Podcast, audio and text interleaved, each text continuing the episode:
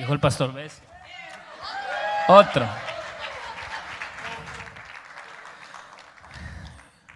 ¿Cómo están? Bueno, primero, ¿qué les parece si inclinamos nuestros rostros ahí donde está? Diga, Señor, en el nombre de Jesús, ponemos esta palabra, Señor, en tus manos. Padre, estamos anhelando, Señor Padre, que tu Espíritu Santo se mueva poderosamente, Señor. Declaramos, Señor, que va a haber un quebrantamiento total en cada uno de los que estamos aquí, Señor.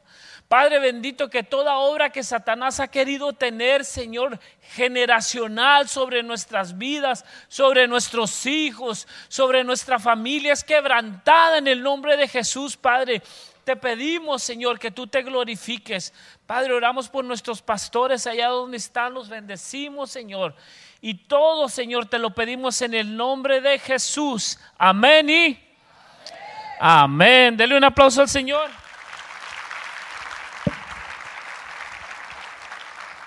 Déjeme, me preparo aquí. Hoy vamos a hablar de algo, no sé si se, si se fijó cómo se llama el tema. ¿Cómo se llama el tema? ¿Cuántos saben levantar las manos? No, hombre, como que no todos. Da. Mire, a lo mejor usted dice, aquí en la iglesia me cuesta mucho levantar las manos, pero ¿qué tal le tocó levantar las manos cuando le pidieron la cartera? ¿Cómo le hizo? Forzadito, ¿verdad? Que ahí se las manos, ¿verdad? ¿O qué tal aquellos, cuántos de aquí han practicado el boxeo? Alce la mano sin temor. ¿Qué le pasa cuando le pegan duro y se marea? ¿Qué le dice, qué le dice el referee? A ver, alza las manos, a ver cómo vas. ¿Verdad? Son diferentes maneras de alzar las manos, pero hoy lo que vamos a hablar es, vamos a aprender algo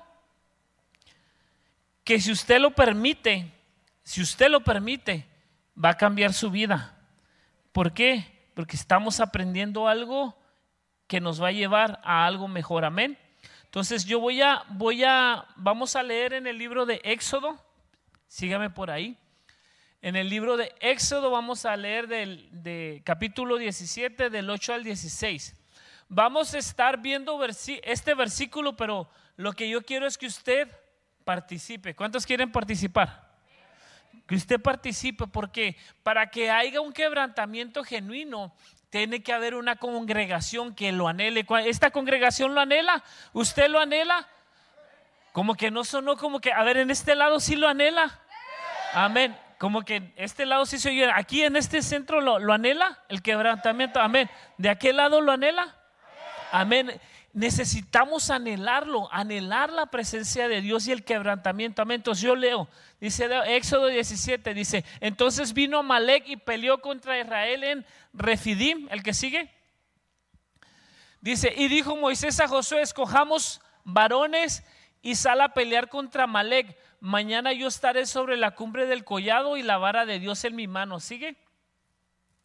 E hizo Josué como le dijo Moisés, peleando contra Malek y Moisés y Aarón y Ur subieron a la cumbre del collado. Dice, y sucedía que cuando alzaba Moisés sus manos, Israel prevalecía, mas cuando él bajaba las manos, prevalecía Amalek. ¿Qué sigue? Dice, y las manos de Moisés se cansaban, por lo que tomaron una piedra y la pusieron debajo de él, y se sentó sobre ella, y Aarón y Ur sostenían sus manos, el uno de un lado y el otro del otro. Y así hubo en sus manos firmeza hasta que se puso el sol. Sigamos. Y Josué deshizo a Malek y a su pueblo a filo de espada. ¿Sigues? Y Jehová dijo a Moisés, escribe esto para memoria en un libro. Y di a Josué que raeré de toda la memoria de Amalek debajo del cielo. Y Moisés edificó un altar y llamó a su nombre Jehová Nisi ¿Sigue? Y dijo, por cuanto la mano de Amalek se levantó contra el trono de Jehová, Jehová tendrá guerra con Amalek de generación en... Amén. Pues vamos a empezar. Algo que yo quiero que, que nosotros entendamos y que nosotros veamos es que la Biblia tiene muchas partes que a veces nosotros no las comprendemos o no las entendemos porque la Biblia la queremos leer como un libro normal la queremos leer como una escritura, pero la Biblia es palabra viva, eficaz, más cortante que espada de doble filo. Entonces, cuidado porque se puede cortar ahí con la Biblia, ¿eh? tenga cuidado. Pero la palabra de Dios nos está hablando algo aquí muy importante y habla acerca de que el pueblo de Dios estaba en una pelea contra Amalek. Y el asunto es, um, ¿me puedes dejar ahorita el, eh, desde el 8, por favor? Para seguir teniéndola ahí. Y el asunto es de que Amalek estaba, Amalek era el enemigo. Y quiero que veamos algo muy importante de, de lo que era Amalek. Déjenmelo, ponemos aquí.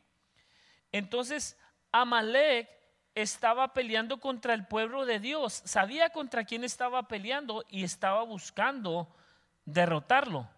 Entonces, ¿qué es lo que estaba sucediendo con, con Amalek? Estaba buscando derrotar al pueblo de Dios, estaba buscando quitarle la fuerza al pueblo de Dios. Déjeme, voy aquí.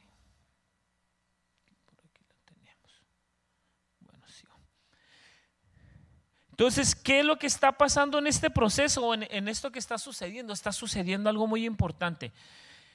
El pueblo de Dios viene de haber tenido un tiempo bien difícil de la esclavitud, pasaron por un desierto, estos vienen en un proceso difícil, diga difícil. Y ese proceso no fue fácil, pasar por un desierto, me imagino que algunos han tenido alguna experiencia de ese tipo, pero pasar por un desierto fue bien difícil. Entonces, llegan, llegan a un lugar, llegan a un lugar y empieza Amalek a pelear contra el pueblo de Israel. Y algo que, que nosotros tenemos que entender es quién era Amalek. Nosotros necesitamos saber contra quién estamos peleando. Mire, muchas veces nosotros nos peleamos con, una persona, ah, con un argumento, nos peleamos con, hasta con nosotros mismos. ¿No le ha pasado que se ve en el espejo y este, ¿qué, tienes? Ah, era yo, perdona. A veces, a veces uno se levanta enojado, frustrado, y lo que está pasando es que tenemos una pelea contra Amalek. Amalek, ¿qué es lo que significa Amalek? ¿Qué es lo que significa Amalek? Y Amalek, a ah, hay varias definiciones de qué es lo que significa él, pero una de ellas se llama ah, maldito de Dios, dividir, lamiendo gente, pueblo que se castiga. Y hay otra que encontré en inglés, dice dweller in the valley, que quiere decir como el castigador en el valle. ¿Cuántos, saben que es un valle? Tú vas así derechito y de repente... Y, y él lo menciona como el castigador en el valle. ¿Qué quiere decir eso? ¿Cuántos, ¿Cuántos han cambiado? ¿Cuántos los ha ido restaurando el Señor? Mire, muchos de los que nosotros hemos sido restaurados y regresas al lugar donde te juntabas o regresas a la casa donde has estado y de repente viene alguien y te recuerda, no, tú nunca vas a cambiar. Ah, tú vas a seguir igual. Tú no puedes dejar de fumar. Eh, ahí te va. Es más, te ofrecen cerveza, ¿sí o no, hermanos? O las amigas que digan, ay, no, no, vente, vamos al baile. Entonces, ese espíritu de Amalek es lo que va trayendo, va trayendo el recordarte, el susurrarte, el tratarte de hacer ver como que no, tú no has cambiado, no, tú no lo has logrado, no, tú no has podido alcanzar lo que tú has dicho o lo que has querido. Y fíjese qué curioso, ese espíritu de Amalek es bien tremendo, porque el espíritu de Amalek te debilita. Tú te levantas en la mañana y de repente te sientes desanimado, te sientes deprimido. Y fíjese que cuidado porque a veces los cristianos como hijos de Dios sentimos ese ataque, ¿sí o no? ¿O soy el único aquí que lo ha tenido? Depresión, pero depresión no solamente que lo has vivido tú, de repente miras a tu hijo deprimido, de repente miras a la suegra deprimida, de repente miras a la vecina deprimida. ¿Por qué? Porque el espíritu de Amalek es un espíritu que ataca, decía la Biblia, generación a generación. So, tenemos que saber contra quién estamos peleando. Amalek lo que está buscando, ¿sabes qué? No es solamente ir contra ti, no solamente ir con tu familia, es con tus hijos y con tus generaciones. Ese es el enemigo que está peleando. Esa es una guerra que estamos viviendo ahorita. Mire, nosotros ahorita como hijos de Dios, a veces no nos damos cuenta de lo que está pasando espiritualmente.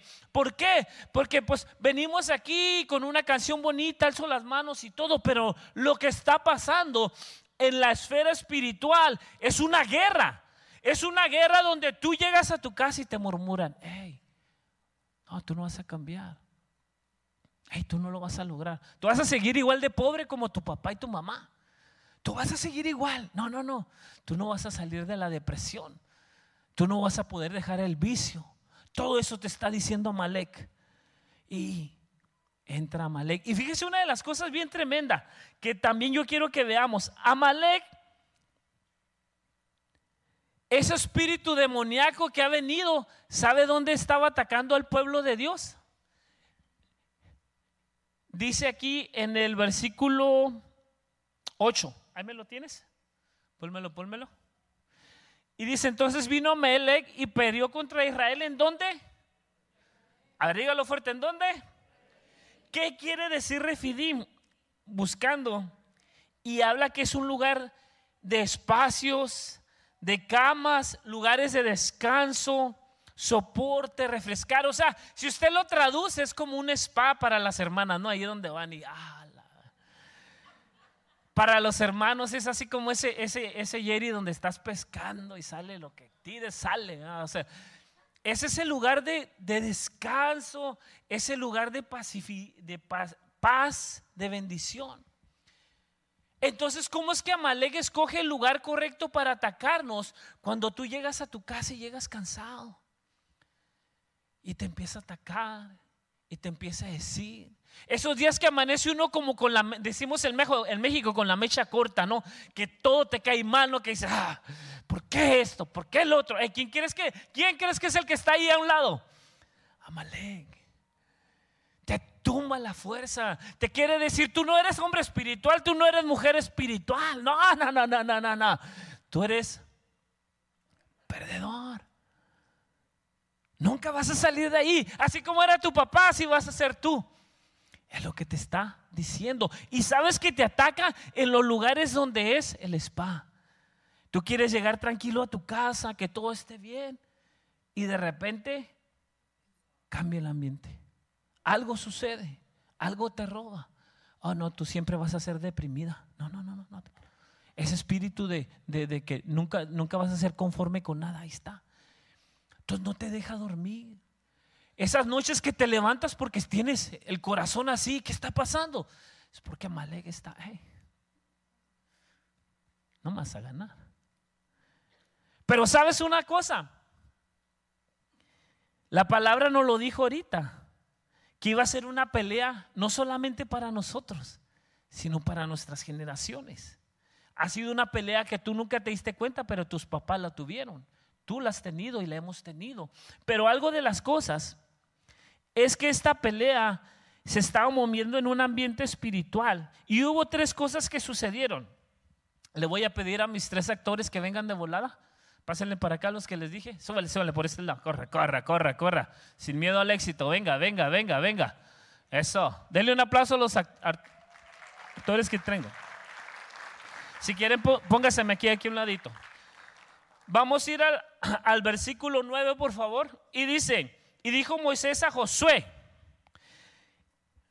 dice, escógeme varones, sal a pelear contra Malek, mañana yo estaré sobre la cumbre, el collado y la vara de Dios en mi mano. E hizo Moisés como le dijo. Moisés le dijo a Josué, Josué, ¿qué significa Josué? Jehová es mi ayuda, Jehová es mi salvación.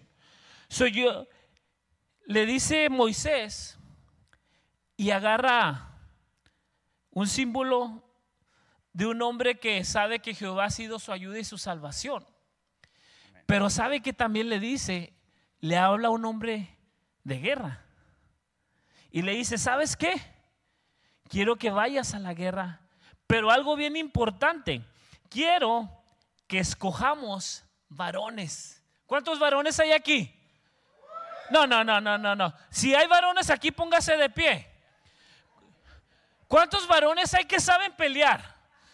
¿Cuántos varones saben que si hay un problema tienes que salir? ¿Cuántos varones hay aquí que se han venido a meterse con tu familia, sales adelante? ¿Cuántos varones hay aquí? O tú te quedas, ay, no. No, está muy grandote. Me mira muy feo.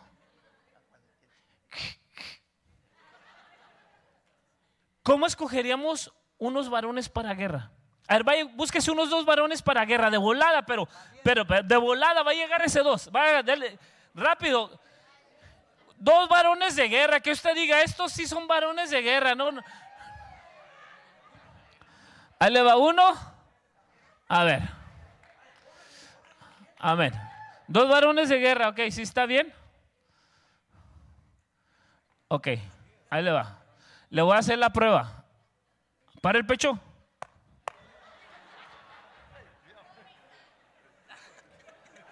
¿Quieres que jalarte? Tráete otro, pues, córrele. Quiere un varón de guerra, córrele. Rápido, rápido, un varón de guerra, de volada, de volada. Eso. Córrele, córrele. Rápido, ponte aquí.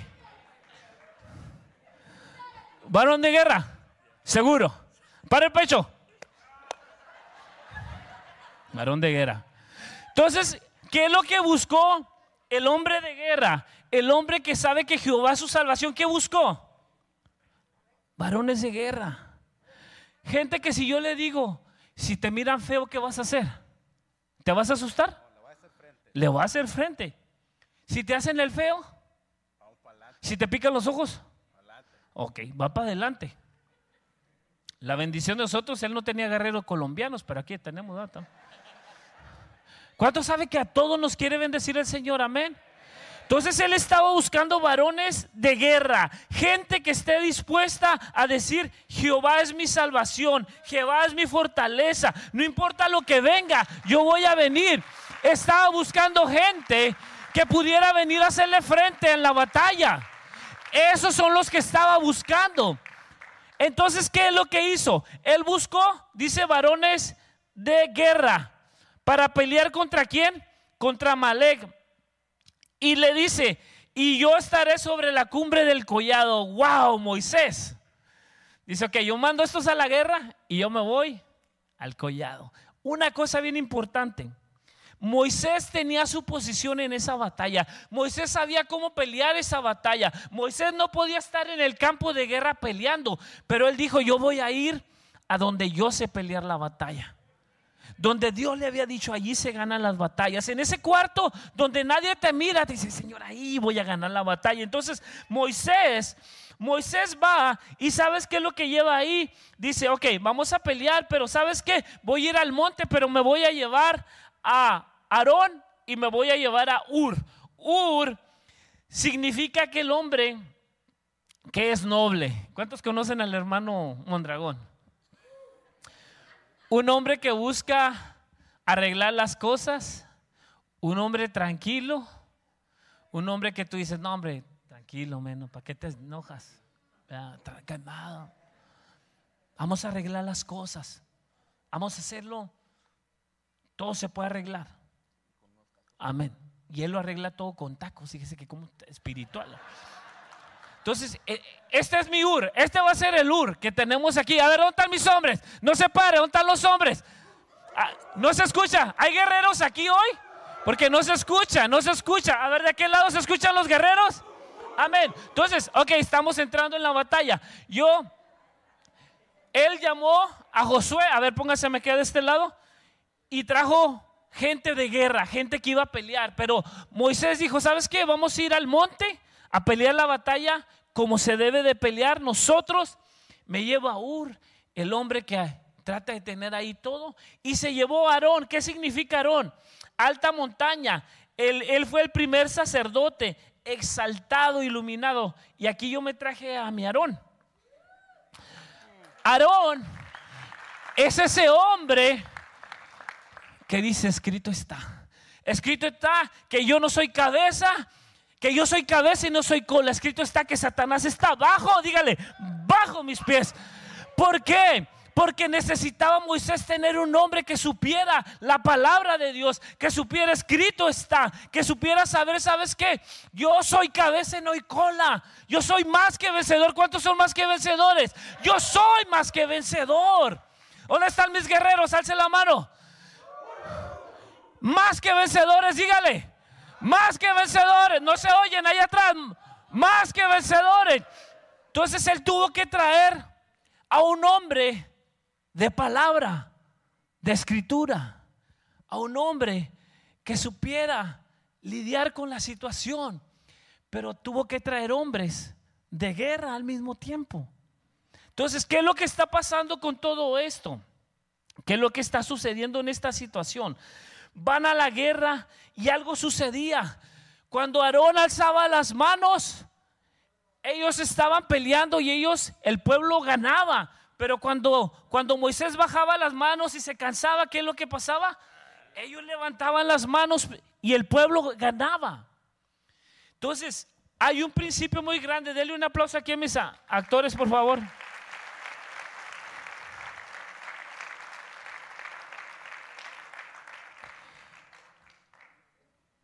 Hay un secreto muy grande. Se puede sentar. Hay un secreto muy grande en poder lograr eso. Tú, hombre, necesitas levantarte. Los ingredientes que tuviste aquí para poder ganar la guerra, ese, esos tres ingredientes, hermano y hermana, los necesitamos cada uno en nuestras vidas. Tú necesitas personalmente buscar la palabra y tú necesitas personalmente buscar la guianza de Dios. Pero también tiene que salir en ti el espíritu de guerra. Que cuando Satanás te quiere robar, hermana, uno de tus hijos, tú te tienes que levantar Hombre de Dios, que cuando Satanás quiere venir a robarte tu hogar, a quererte quitar la mirada de tu esposa y ponerte la mirada en otra persona, ponerte la mirada en más trabajo, ponerte la mirada en que no veas a tus hijos, te tienes que levantar, tiene que salir de adentro de ti la parte de guerra. Por eso les decía al principio, estamos en una guerra. ¿Cuántos saben que hay una guerra? ¿Cuántos estamos peleando la batalla? Mire, Satanás sabe que usted es muy poderoso, pero usted no lo sabe. Y yo le, yo le, en este, en este tema precisamente, había algo en mí, ¿dónde está ahí? Ven, Iván. ¿Cuántos conocen Iván? Hay una palabra en la Biblia que dice que nuestras armas no son carnales, sino son espirituales. ¿Poderosas qué? Para destruir qué? Fortalezas.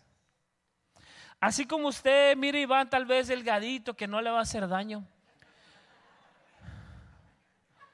Le voy a decir algo. Cada uno de nosotros hemos pasado por unas pruebas tan difíciles. Has llorado y has gemido y has tenido que avanzar. Y cuando Él está cantando, no está cantando Él. Está cantando el poder y la autoridad de cada situación, de cada cosa que ha pasado en tu vida. Igual como tú, no es tu voz bonita, sino si se levanta la adoración, si tú alzas las manos, lo que está pasando en la esfera espiritual es lo que pasaba con Moisés. Cuando Moisés alzaba las manos, el pueblo prevalecía, pero cuando Moisés bajaba las manos, el pueblo perecía. Y hermano, Dios me habló de una manera que es difícil de entenderla, pero Dios te, te lo quiero decir, hermano, y este va para los hombres. Si tú no alzas tus manos, tu familia te va a dejar. No sé para quién es esa palabra, pero Dios me dijo, si tú no alzas las manos, tu familia se va a perder. Porque sabes, tu esposa no puede estar haciendo las dos cosas, criando a tus hijos y siendo el guerrero de la casa. No se puede. Hermano, es tiempo de tomar el lugar que Dios nos dio. Dios no mandó a la mujer a la guerra. Dios nos mandó a nosotros a pelear la batalla. O sea, cuando Él empieza, cuando Él empieza a tocar, cuando Él empieza a tocar, cuando Él empieza a cantar, cuando tú empiezas a alabar, cuando tú empiezas a adorar, no es lo bonito que cantas, es el peso que tú has tenido en cada batalla. El peso que tú has tenido cada vez que te decían tú nunca lo vas a lograr. El peso cuando tú veías a tu hijo drogándose dijiste, no, él es un siervo tuyo, Señor. El peso cuando tú veías a tu hijo que se iba al baile y decía, Señor, él es, él es guardado para ti. El peso cuando tú veías que tu, matrimonio se iba a despedazar y tú dices, Señor, no, tú puedes hacer las cosas nuevas, Señor. Ese es el peso que se levanta cuando tú alzas las manos, cuando tú empiezas a adorar. Y sabes que en la esfera espiritual lo que está pasando es eso. Cuando tú alzas las manos, el enemigo sabe que está perdiendo. Pero cuando tú las bajas, él sabe que está ganando. Y sabes que Él sabe que tú eres poderoso en las manos de Dios. Soy ahorita quiero pedirle a todos esos guerreros que se levanten. Ahorita le voy a, incluir a las hermanas, pero, pero le voy a pedir a esos guerreros porque Dios me puso hermanos. Es tiempo de guerra. Hermano, Satanás no está jugando. Satanás no te quiere nada más a ti ver perdido, ver indiferente, te quiere ver derrotado y muerto. Yo sé que hay muchos de aquí que tienen mucho que Dios le perdonó, pero también hay gente que piensa que no tiene mucho que le perdonó. Pero digo una cosa, Amalek no hizo distinciones, él va contra todos. Jóvenes, viejos, viudos, contra toda la gente. Él tiene batalla contra nosotros generación tras generación. Jehová lo dijo. Entonces, hoy en este momento,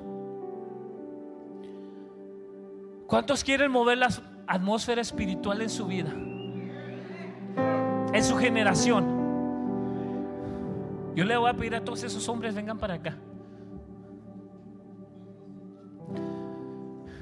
Ya no nos podemos esconder atrás de mi mamá, que es la que ora. Ya no me puedo esconder detrás de mi esposa, es la que ayuna, es la que intercede. Y se los digo con todo, toda la honestidad, porque si algo yo he aprendido es que Dios me bendijo con esa mujer. Me bendijo porque hubo un momento en mi vida que yo ya no podía alzar las manos. Me sentía que tenía Amalek aquí, que yo había hecho pacto con Amalek. Véngase, véngase, véngase, véngase. Yo había hecho pacto con Amalek y yo, yo decía, sí es cierto, yo ya no puedo, yo ya no tengo fuerza. Y hubo un día que me dijo mi esposa, ¡eh, despierta! ¿Dónde están tus hijos? Tu matrimonio. Yo, yo te digo, hermano, despierta. Satanás no está jugando, joven, Satanás no está jugando. Precisamente hoy me mandaba una foto un hermano de un hermano que fue al encuentro. ¿Sabes dónde estaba? Pidiendo limosna. Nosotros creemos que Satanás está jugando y te digo, no está jugando. Joven, no está jugando. Hermano que tienes 30, 40 años en el Señor, Satanás no está jugando. Hoy vamos a hacer algo la voy a pedir a la batería al bajo que pasen. Hoy vamos a hacer algo porque Dios nos quiere sanar. Y Dios nos quiere liberar. Y hoy no estoy incluyendo a las hermanas porque hermanas, hoy yo reconozco que ustedes han sido las que han tenido el soporte de esta iglesia. El ministerio de mujeres ha soportado tanto tiempo la carga de lo que ha pasado. Hoy es el tiempo de que los guerreros se levanten. Hoy es el tiempo de los guerreros. Porque cuando un guerrero se levanta, una generación es transformada. Entonces, hoy vamos a hacer algo.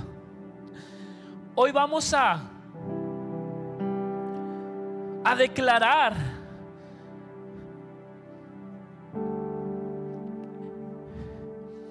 que el Espíritu Santo de Dios viene sobre nosotros y que somos más que vencedores. Diga, más que vencedor. Más que vencedor. Dice, Señor, yo soy guerrero. Yo soy escogido tuyo, Señor. Yo no vine a este país nada más para enriquecerme. Yo vine, Señor, a cambiar mis generaciones, a cambiar el rumbo de mi vida. Señor, este es mi tiempo. Este es mi tiempo. Este es mi tiempo, Señor. Ahora yo le voy a pedir, alce sus manos ahí donde está. Alce sus manos ahí donde está. Y el Espíritu Santo va a venir. Está en este lugar, su presencia está.